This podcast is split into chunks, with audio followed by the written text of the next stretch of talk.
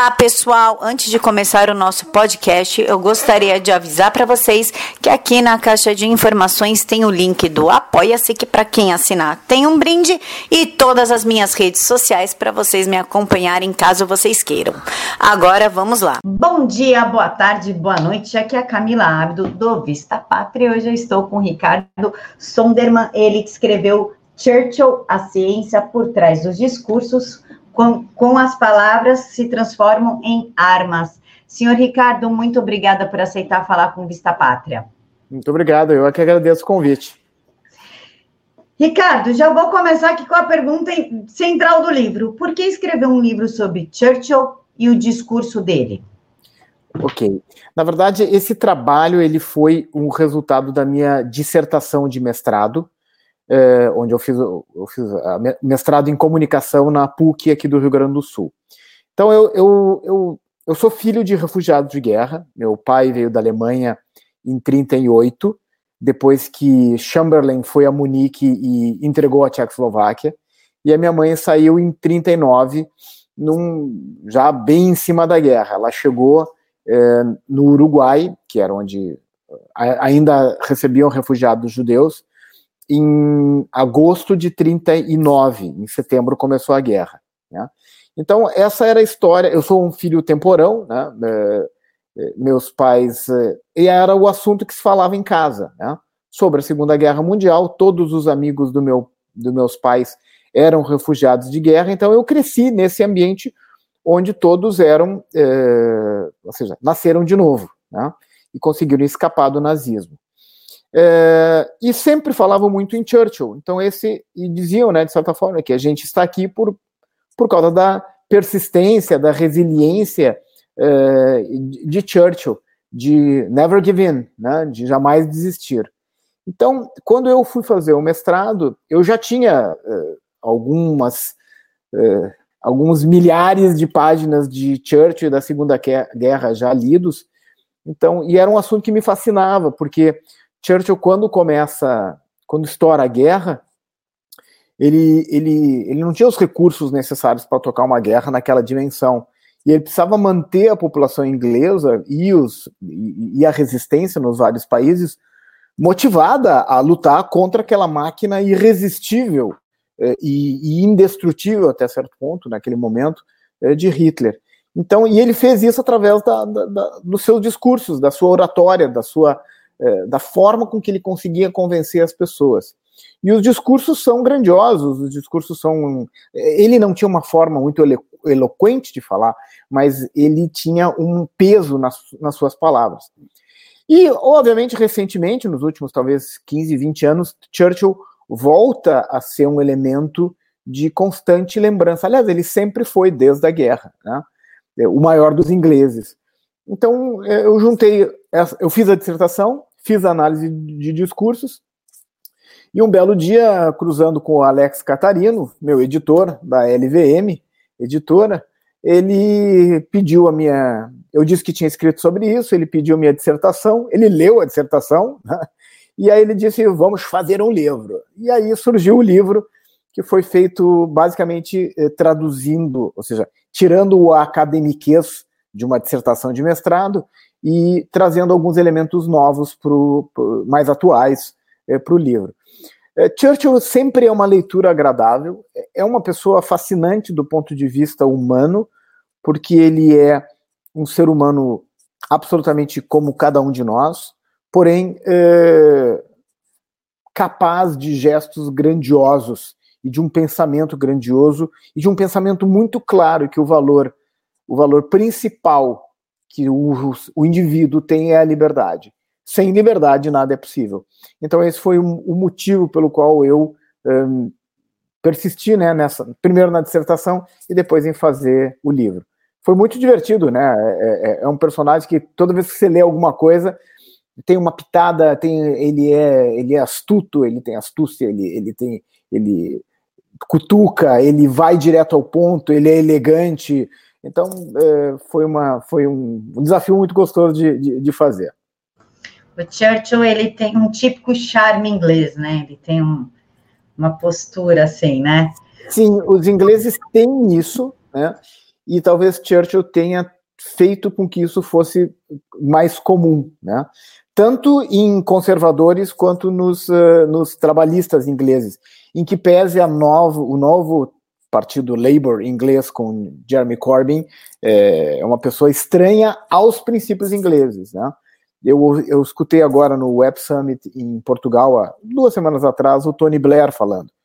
E, e, e, dentro desse espírito inglês, o Tony Blair diz uma frase que para mim foi marcante. Ele diz o seguinte: políticos são pessoas simples. O que eles uh, não entendem, eles não gostam. O que eles não gostam, eles regulam. E regulam mal. Ou seja, uh, há um pouco de Churchill em todos os ingleses, né? E, e, e nós também, né? E quando a gente é capaz de gestos grandiosos, a gente está, de certa forma, exercendo esse, essa, esse pedacinho de Churchill, né? Ricardo, o discurso político do Churchill, ele era sedutor, tá? Embora ele tenha seja o oposto de Hitler, ambos usavam um discurso sedutor que, que te empolgava. Qual que é a diferença do discurso do Hitler e do Churchill e qual era a técnica mais utilizada pelo Churchill para manter viva a esperança nas pessoas? Eu te diria que tem uma diferença enorme entre Churchill e Hitler, porque o discurso de Churchill ele é na maior parte das vezes uma tradução da verdade e o discurso de Hitler é uma constante mentira, né? É, o discurso de Churchill, é, e eu pego aqui no livro, ele sempre começa o discurso fazendo um relato do que está acontecendo. E um relato bastante real do que está acontecendo. Obviamente, ele. É, como é que é? Clausewitz dizia que a primeira, a primeira morte numa guerra é a verdade. Né? É, Churchill, na verdade, o que, que, ele dizia? Ele expunha a situação. Então, quando ele assume em maio de, de, de 40, quando é, a França cai, quando ele tem problemas no, no, no Oriente Médio, ele sempre diz: olha, está acontecendo isso, nós estamos indo mal aqui, nós temos uma vitória aqui, mas a situação não é boa, a gente tem problemas a serem enfrentados, ou seja, ele dá a real. Tá? A partir dessa situação que ele dá a real, ele constrói uma solução. Ele diz: olha, para a gente reverter isso, a gente tem que manter os nossos princípios, o objetivo de manter a liberdade, de salvar as vidas, de salvar a sociedade judaico-cristã. E para que a gente faça isso, então a gente tem que se unir, a gente não pode desistir, a gente tem que lutar na, nas praias, nas montanhas, nas cidades, nos, e assim por diante. Já Hitler tem um discurso onde ele fala, primeiro, ele, ele coloca a causa da destruição da Europa nos judeus, né? É, por causa do tra Tratado de Versalhes e por causa que é, na Revolução Bolchevique muitos eram judeus, então ele culpa os judeus por serem capitalistas e por serem é, socialistas. É, ele coloca sempre a culpa do problema da, da destruição alemã nos aliados, é, nos judeus. Ele constrói uma retórica mentirosa, né? ele, ele constrói uma narrativa da, do ser supremo alemão, né, de que ser ariano, e, e se você não é ariano, você pertence a uma que chama de Untermensch, as, é, ou seja, abaixo da humanidade. Então ele tratava todos os eslavos como se fossem é, não humanos e assim por diante. Então é uma construção. E se você vê vídeos dos discursos dos dois, você vê que o discurso do Churchill é um discurso modorrento, lento, ele é, ele é um pouco gago, ele fala, a voz não sai completamente clara, né? E ele não tem movimentações de braço, ele fica segurando as lapelas do, do traje. Não é algo assim que você se empolga, diz assim, nossa, vou seguir esse cara. Só que as palavras são fortíssimas. Quando você ouve Hitler, tem toda uma encenação cenográfica, né?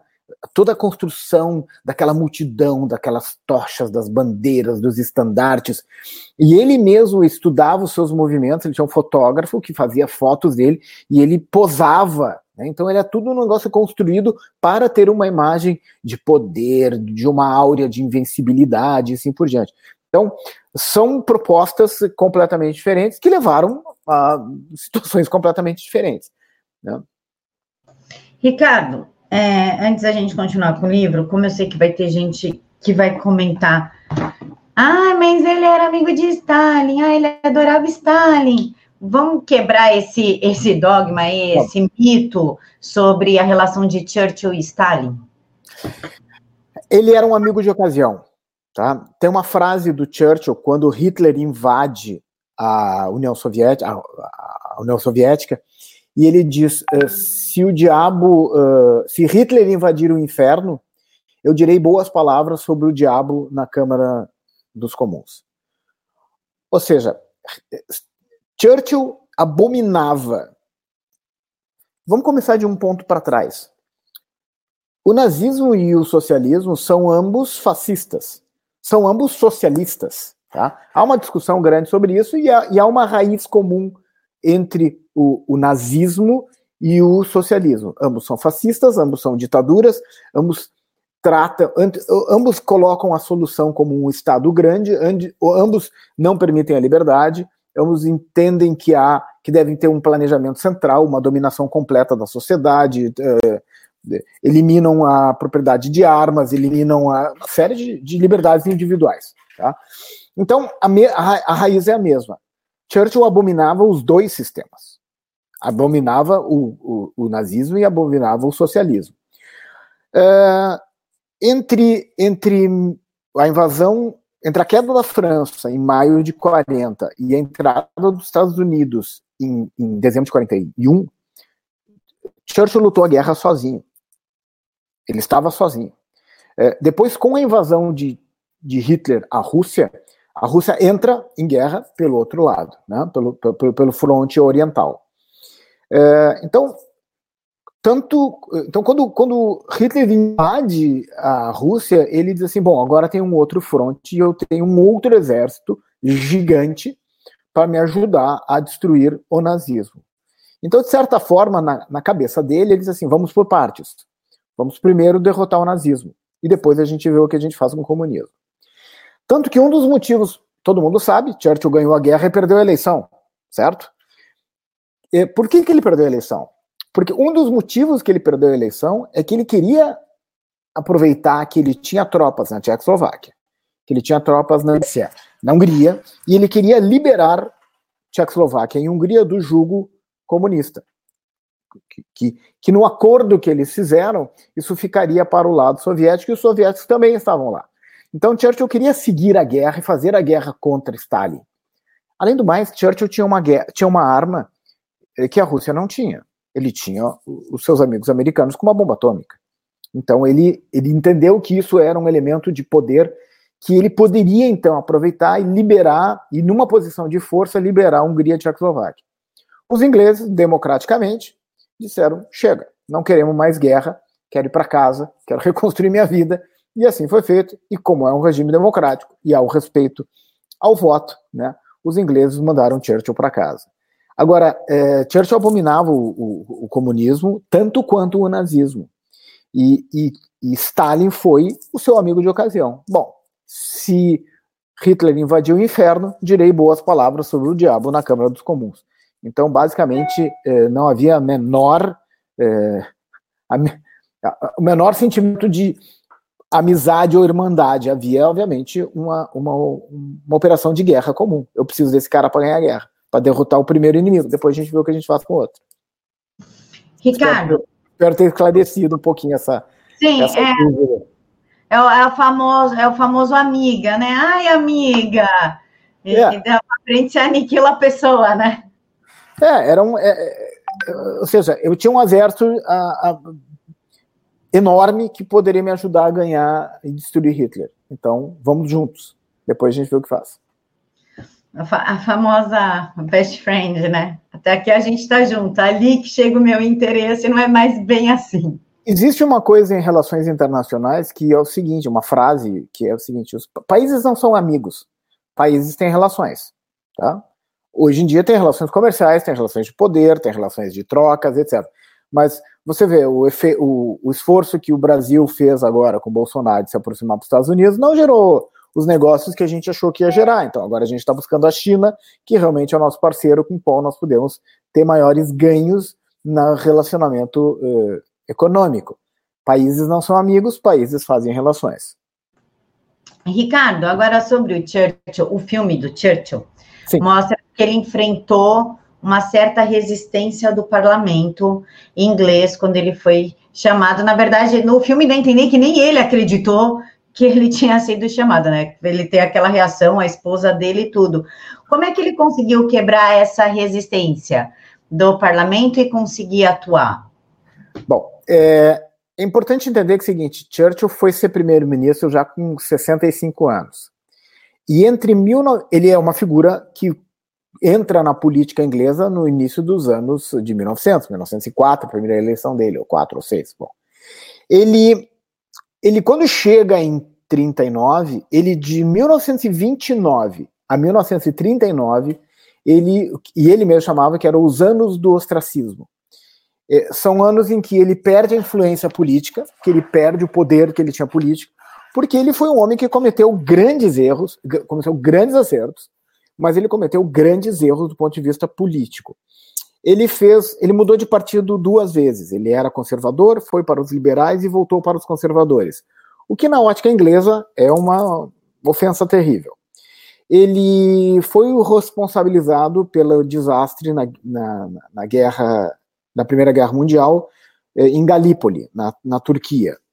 Ele foi responsabilizado por ter adotado o padrão ouro alguns dois ou três anos antes da crise de 29. Óbvio, ele não tinha como prever uma crise em 29, mas ele voltou ao padrão ouro que acelerou e que piorou a crise econômica da Grande Depressão na Inglaterra. Ele teve uma série de erros. Ele era um bufão, ele era um brigão, ele era, ele, por exemplo, ele, ele não estava no governo e ele então ficava dizendo que a Marinha está, isso nos anos 20, que a Marinha precisava de dinheiro para re renovar a sua frota, porque era uma frota que tinha ficado velha e precisava de dinheiro e ele ficava incomodando o governo. É, ele, o partido dele ganha a eleição, ele é convidado então para ser o Lord of the Exeter, que é o ministro das Finanças. Ato contínuo, ele assume e a primeira coisa que ele faz é cortar a verba da Marinha, que ele uma semana antes estava pedindo que fosse aumentado. Então ele tinha, ele, ele, ele, fazia coisas, ele era um bufão, tá? Ele era um brigão. O que que acontece? Então em 29 ele está literalmente queimado. Ele vai para chama upper, upper alleys, né? Ele vai, ele vai, sub, ele vai uh, perdendo a importância e vai deixando de estar na primeira fila e vai subindo a escada, né? Naquele no parlamento inglês. Só que acontece o seguinte, ele é talvez um dos únicos que percebeu o que, que Hitler ia fazer. Ele leu Mein Kampf, ele começou a estudar sobre Hitler e ele viu Hitler vai destruir o mundo, vai destruir a nossa civilização. E ele viu que, que o que dizia no Mein Kampf ele estava fazendo. E ele foi um, do, ele em determinado momento foi um dos poucos a ser contra a política de apaziguamento dos primeiros ministros ingleses, que era não, vamos deixar Hitler fazer isso, não, não, vamos, vamos deixar ele se armar de novo, tá? Vamos devolver o, o Vale do Ruhrgebiet, né, que é a área do, industrial da Alemanha. É, deixa ele anexar a Áustria, não, tá tudo bem, sabe? E esta política de apaziguamento, de ir deixando Hitler ir lentamente, e também as políticas é, antissemitas que foram sendo adotadas depois de 1933, quando Hitler assume, Churchill era um dos únicos que ficava no parlamento e dizia: olha, a gente não pode ceder para esse cara, a gente não pode ceder para esse cara que aconteceu quando Hitler finalmente invadiu a Polônia e a guerra foi declarada. Uh, Neville Chamberlain, que era primeiro-ministro, chama Churchill para compor, para fazer parte do, do gabinete como Lorde do Almirantado, ou ministro da Marinha, né? Tanto que tem uma manchete eh, de jornal que diz He is back, né? Ele está de volta. E aí ele dentro do governo ele começa a atuar e aí no, ele fica, ele entra no governo em setembro, em setembro de 39 e aí, obviamente, Neville, quando Chamberlain perde a batalha da Noruega, em que Churchill também teve uma, uma responsabilidade também negativa, tá? É, não atuou da forma que hoje a gente olha para trás e deveria ter atuado, mas bom, é, quando a Inglaterra perde a batalha da Noruega, a posição de Chamberlain fica insustentável, e daí eles olham para aquele cara que estava o tempo inteiro dizendo: Eu te disse, eu te falei, eu te disse, Hitler ia fazer isso, Hitler. Então, então foi natural que todo mundo olhou para ele e disse assim: tá bom, Sabidão, agora vem. Né? Só que a resistência maior era, inclusive, no partido dele, eh, e as pessoas diziam que ele não ia durar que ele ia durar poucos meses. É um governo de coalizão, os trabalhistas, os liberais e os conservadores montam o governo junto, e quem dá maior apoio a que ele seja o primeiro-ministro são os partidos de oposição ao partido dele, que é os liberais e especialmente os trabalhistas.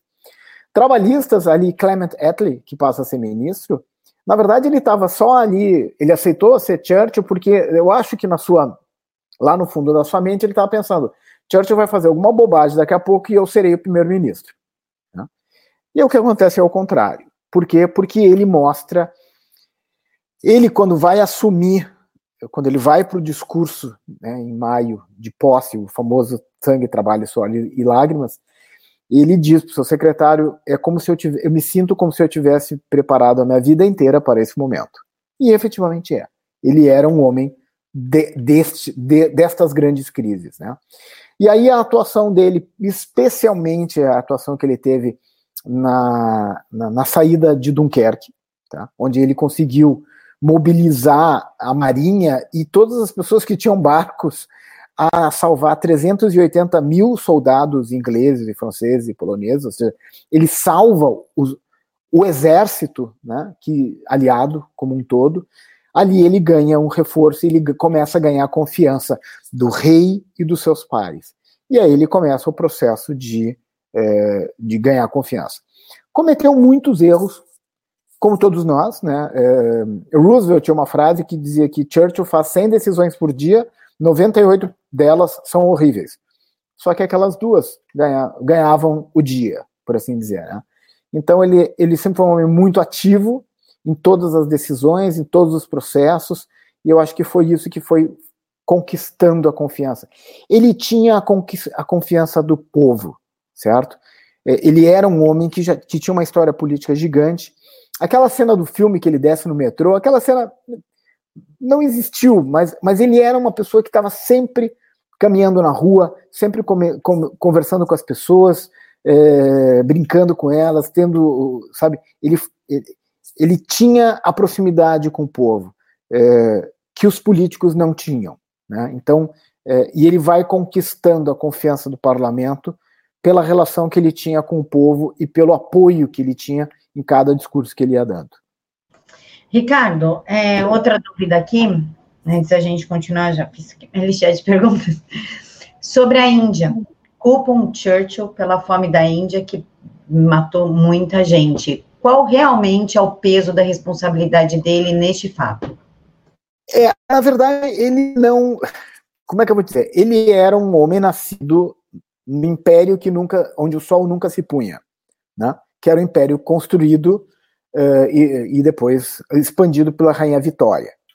Uh, ele era um imperialista, ele não aceitava perder espaço do seu império, né? Uh, as decisões que ele tomou na Índia, na verdade, não foram decisões dele, porque ele não era o primeiro-ministro, ele sempre era um ministro de alguma coisa ou outra. Então, a decisão, a ação na Índia não pode ser creditada a ele, pode ser creditada aos governos no qual ele participou, tá? Agora, ele tinha posições, uh, a gente poderia dizer hoje racistas, sim, né? mas a gente tem que sempre levar em consideração o contexto das épocas, né? Cada, cada, cada declaração tem a ver com o seu contexto. Tá? É, ele, ele considerava o, o, continente indiano né, como parte do Império Inglês, assim como a Irlanda. O posicionamento dele com relação à Irlanda sempre foi bastante equivocado. Existem cartas uh, maravilhosas da Lady Clementine, que é a esposa dele, né, que era a esposa dele, onde ela puxa as orelhas dele com relação às posições mais duras colonialistas dele, né? E ele vai pouco a pouco mudando isso. E ele vê que daqui a pouco o império fisicamente vai se decompondo, que não há como manter este império de colônias, mas há a possibilidade de se criar um outro tipo de relação com então essas ex-colônias, então ele vai, de certa forma, idealizando o Commonwealth, né, que é a reunião das ex-colônias, que é um negócio que funciona até hoje, né, e que tem relações comerciais específicas e especiais. Tá? Então ele, ele, obviamente, como todo como todo imperialista, como todo líder, ele não quer perder. E depois que ele vê que é inevitável, ele tenta ver como é que ele consegue perder menos. Tá? Agora, eu não acreditaria a fome da Índia. O processo da, da Índia, ele está de, de fome, destruição e morte que infelizmente aconteceu, está mais relacionado no próprio momento da independência da Índia, quando você tem a disputa entre os hindus e os muçulmanos, e você tem essa divisão dos muçulmanos, e eles são obrigados a ir ao Paquistão, né, formar o Paquistão no Ocidente, e formar uh, Bangladesh uh, mais ao Oriente. Né? Então, essa grande migração dos muçulmanos e essa grande disputa entre os hindus uh, e entre a religião hindu e a religião muçulmana, que, que criou a Índia, Paquistão e Bangladesh, é, a gente pode acreditar ao processo de independência que ele foi acontecendo de forma tumultuosa, né? Todo vácuo de poder gera é, uma situação de instabilidade que leva algum tempo para ser resolvida. Vídeo que aconteceu na Síria, na Líbia e assim por diante. Ricardo, o livro ele fala da retórica e da persuasão de Churchill. Qual foi a importância de sua retórica e persuasão para chegar aonde ele chegou? Ah, tal, ele, ele sabia usar palavras. É uma frase que ele diz o seguinte: hoje farei um discurso longo porque não tive tempo de fazer um curto. É, ele escrevia todos os seus discursos. Ele, na verdade, ele editava, ditava para uma secretária, recebia, ia ajeitando, ele ia back and forth, né? Então ele, ele levava algo em, torno de 7 a 15 horas para cada discurso. E, e mesmo eu tive em Londres, na, na eu tive em Cambridge, na Churchill College, e aí o diretor da escola me entrega com toda uma solenidade nas mãos, eu estou todo de luvas, e assim, o discurso, sangue, trabalho, suor e lágrimas. O original. E ele está todo rabiscado. Ou seja, até o momento de fazer o discurso, ele ia fazendo melhoramentos. Tá? Então ele entendia o poder da palavra, ele era um, um escritor, ele ganhava vida como escritor. É importante dizer o seguinte: os deputados ingleses não ganhavam salário até depois da Segunda Guerra Mundial, eles tinham que ter atividades comerciais. Churchill ganhava vida como jornalista, como escritor, como, como é, speaker, né, como palestrante e assim por diante. Ele tem algo em torno, ele tem 45 é, volumes escritos em, aliás, 45 livros escritos em 32 volumes, tá? Por exemplo, a história da, da, da a história dos povos de, da língua inglesa, que é esse aqui, né? São quatro volumes é, que ele escreveu. Ele começou antes da guerra depois terminou da guerra. A própria memória da Segunda Guerra Mundial são seis volumes.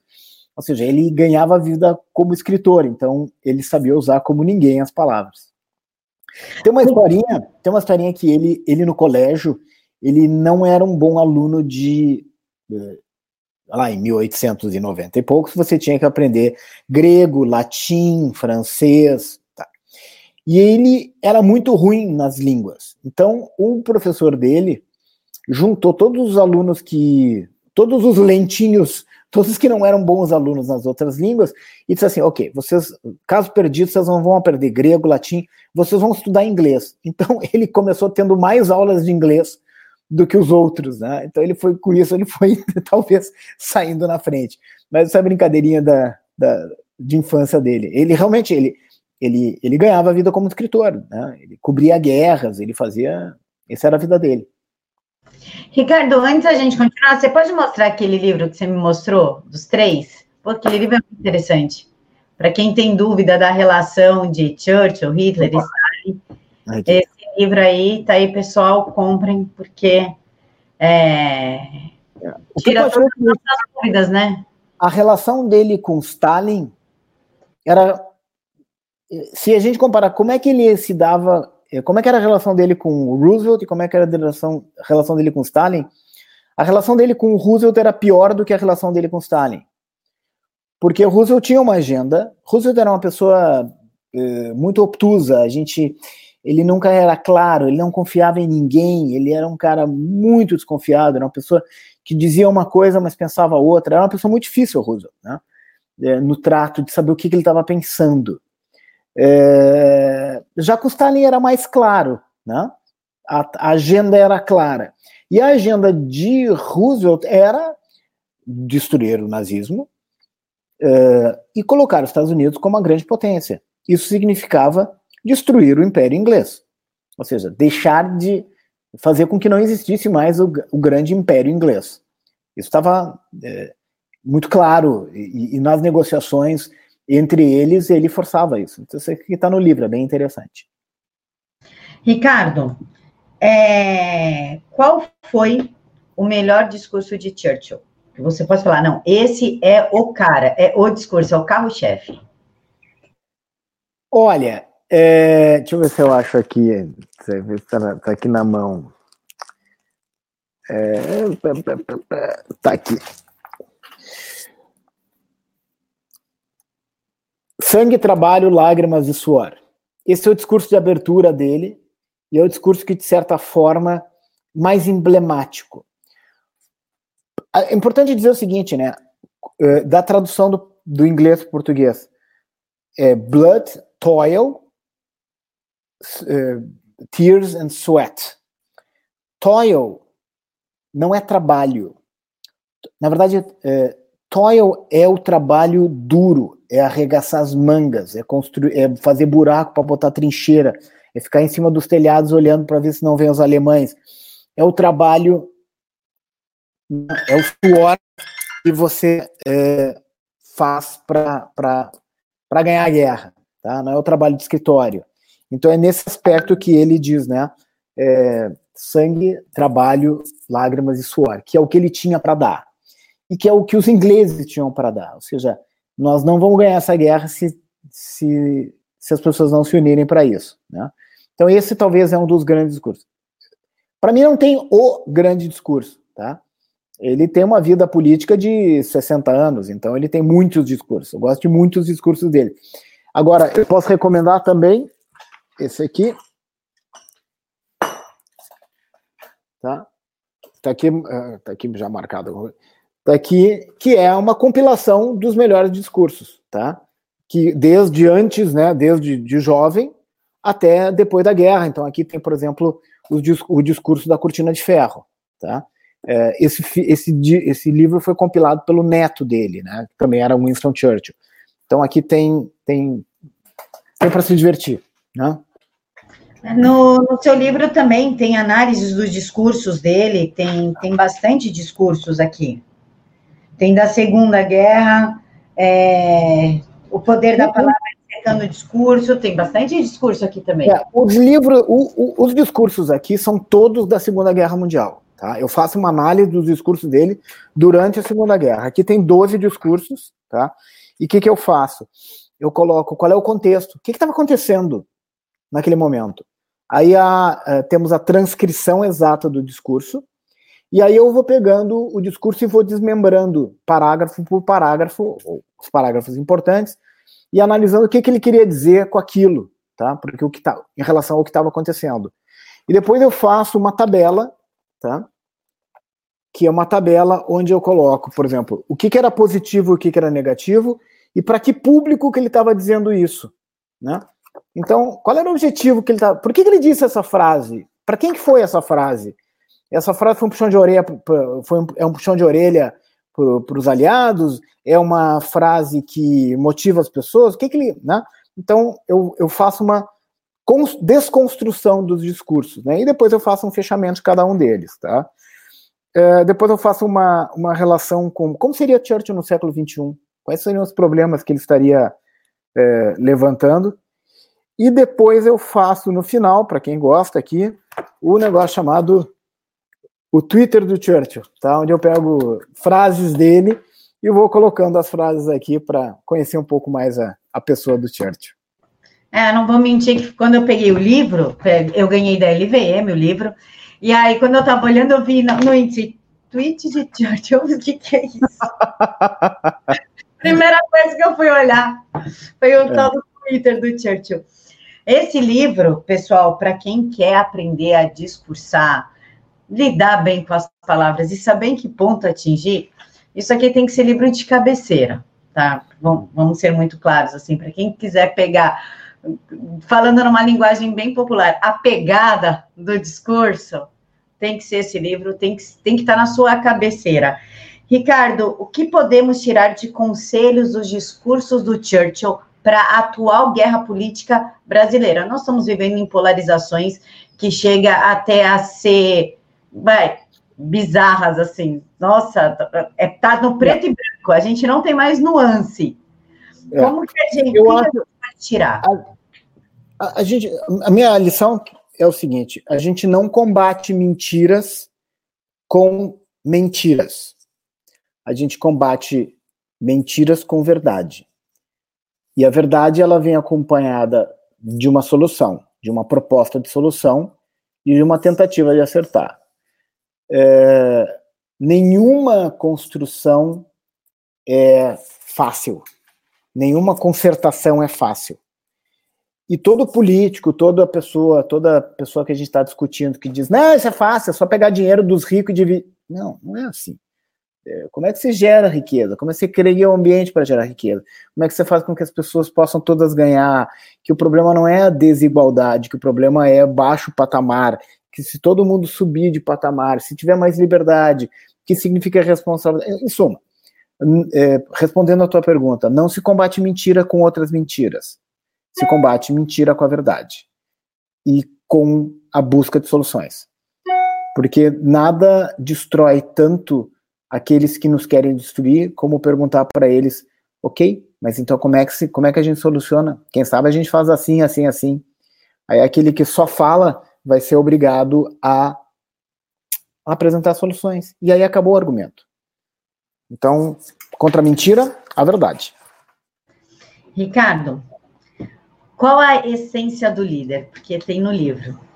Qual é a essência do líder? Para mim, é, o líder tem que ser humano. Um líder, ele, ele, ele acerta e ele erra. E quando ele erra, ele tem que compreender que errou e, e, e, e buscar a solução. Todo aquele que se diz como líder infalível, a pessoa mais honesta do mundo, né? É, vai, vai, vai terminar, vai, vai, vai se autodestruir. Vai acabar. Então, o que a gente precisa seguir líderes que eh, realmente lidem pelo exemplo, né?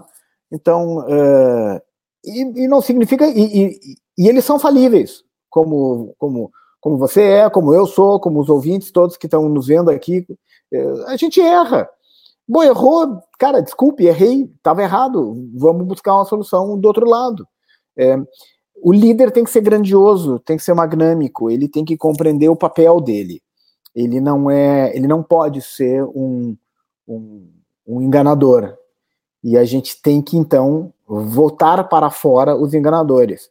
E sempre haverão enganadores, mas aí a gente destrói eles com a verdade, né?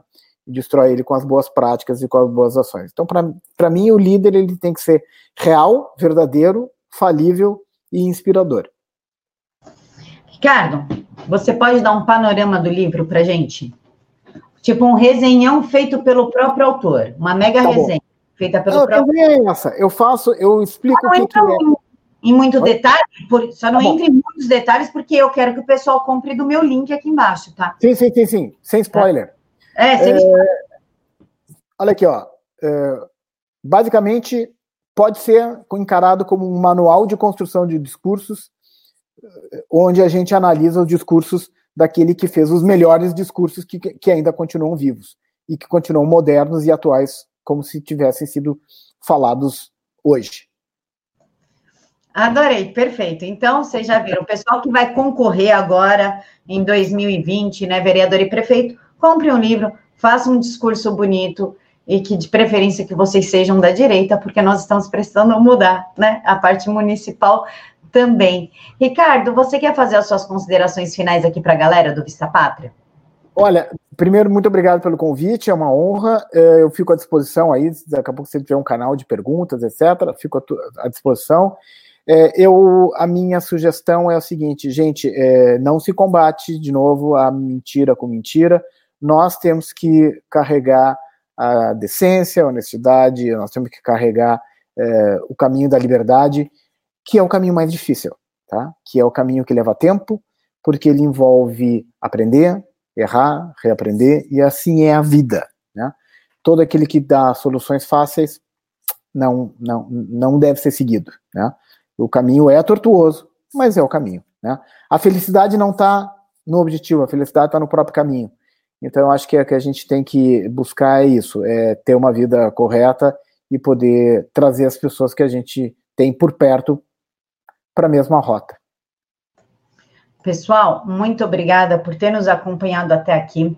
O link do livro está aqui na caixa de informação. É só clicar que vocês já vão assim, ó, direto para a parte de pagamento, não precisa nem pensar muito. Clicou, já está na parte do carrinho, tá bom? Tá Pessoal, bom. muito obrigada por ter acompanhado aqui. Espero que vocês tenham gostado. Deixem aqui na, nos comentários perguntas que eu trago o Ricardo de volta. Ele é uma pessoa super acessível. Bom prazer. É uma pessoa super tranquila, né, Ricardo? Até me surpreendi assim. A gente vê Sonderman, né? Ricardo Sonderman. A gente fez até meio assim, caramba. É, é é legal. é, e é uma pessoa doce. E eu trago ele aqui de volta para vocês a hora que vocês quiserem. Que Jesus abençoe a vida de vocês, que, a, que essa semana seja repleta de vitórias e muitas bênçãos. Muito obrigada. Obrigado.